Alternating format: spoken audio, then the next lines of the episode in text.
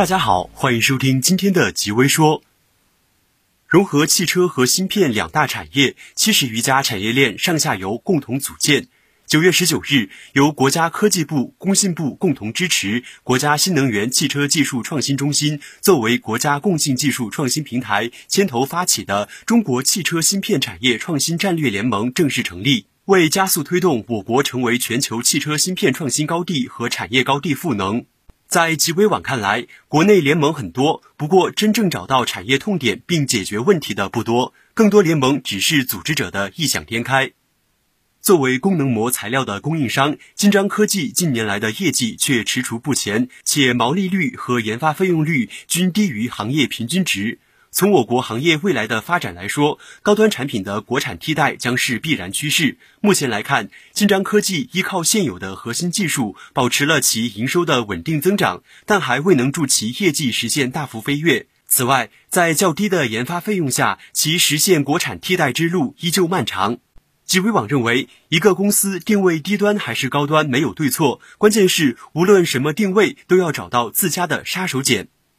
台媒消息称，因中芯国际或面临美国制裁的传闻，大陆境内的晶圆代工厂被政府要求优先供应大陆 IC 设计公司的产能，以便提前储备芯片库存。大陆晶圆厂因此产能全开，甚至出现报现金加价要产能的现象，并蔓延至台湾台积电、联电、世界先进等。极微网表示，无论怎样，未雨绸缪都是应该的。对于中国企业而言，面对美国的打压，学习 TikTok 和 WeChat 还是应该的。一方面据理力争，一方面寻求合理合法的解决方案。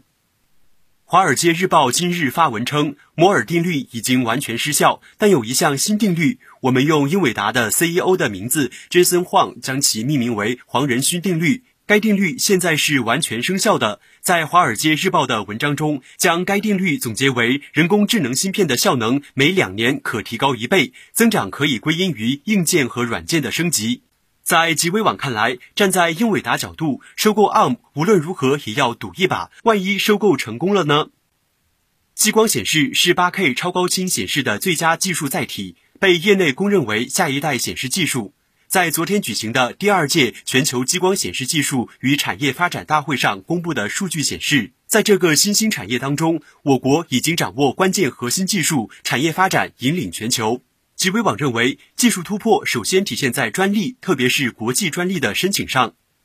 记者从多个信源处获悉，三安光电于九月初对华灿光电股份有限公司等提起专利侵权诉讼，涉及多款华灿生产制造的 LED 芯片产品。目前，此案已经被湖南省长沙市中级人民法院受理。极微网表示，本土公司竞争对手之间专利纠纷越来越多，体现了市场竞争的进步。专利纠纷一定程度上会促进技术创新。